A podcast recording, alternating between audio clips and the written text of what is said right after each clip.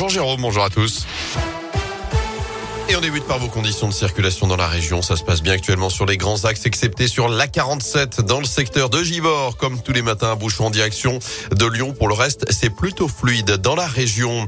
À la une de l'actu ce mercredi, cette action coup de poing des agriculteurs de la région. À partir de ce soir, 18h, ils vont bloquer avec leur tracteur deux centrales d'achat de la grande distribution à Saint-Vulbas dans l'Ain et à Isère dans l'Allier. Ils comptent y rester plusieurs jours. Objectif des manifestants, faire pression sur les les négociations commerciales annuelles qui ont lieu en ce moment entre industriels et grandes distributions. Des discussions sur les prix des produits alimentaires et qui s'achèvent à la fin du mois. Les agriculteurs souhaitent que la loi Egalim 2 promulguée à l'automne dernier et qui cadre en partie ces négociations soit réellement appliquée.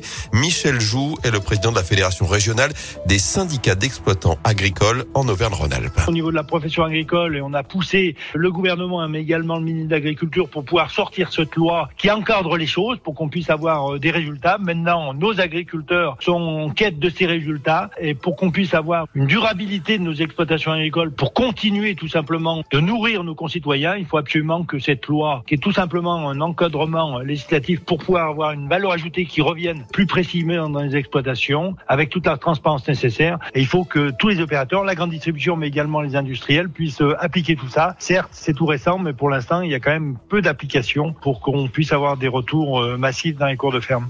Agriculteurs vont se relayer jour et nuit à Saint-Vulbas et à Isère. À partir de 18h tout à l'heure, ils espèrent avoir une discussion avec les responsables de ces centrales d'achat. Dans l'actu également, il est accusé d'avoir poussé sa propre sœur d'une falaise vendredi dernier en Haute-Loire. D'après le journal L'éveil, un ado de 17 ans vient d'être mis en examen pour tentative d'homicide volontaire. Des faits qui se sont produits lors d'une balade sur la commune de Polignac. Une dispute aurait éclaté selon le parquet de Clermont-Ferrand. La victime âgée de 8 ans seulement a vu sa chute amortie par un amateur. Elle souffre finalement de fractures aux côtes et aux vertèbres. Son frère a été interné en hôpital psychiatrique dans la Drôme d'où la famille est originaire. Enfin, cette fois-ci, le coup près tombe. Après une semaine de rap, près de 3 millions et demi de Français vont perdre aujourd'hui leur passe vaccinale. Conséquence du nouveau délai pour effectuer sa dose de rappel. 4 mois désormais au lieu de 7 entre votre dernière infection ou injection et ce rappel vaccinal. Hier, le ministre de la Santé a rappelé au Sénat que les conditions pourraient être remplies pour une levée du pass à la mi-mars si la trajectoire actuelle se maintient.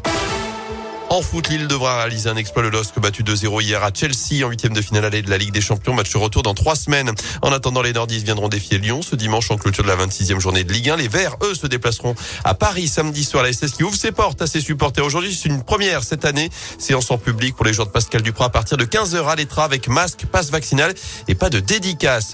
Enfin, les Bleus terminent sur une bonne note. L'équipe de France féminine a remporté hier soir le tournoi de France, compétition amicale après sa victoire 3 buts 1 face aux Pays-Bas avec un but sur penalty inscrit par la lyonnaise Wendy Renard. Merci beaucoup.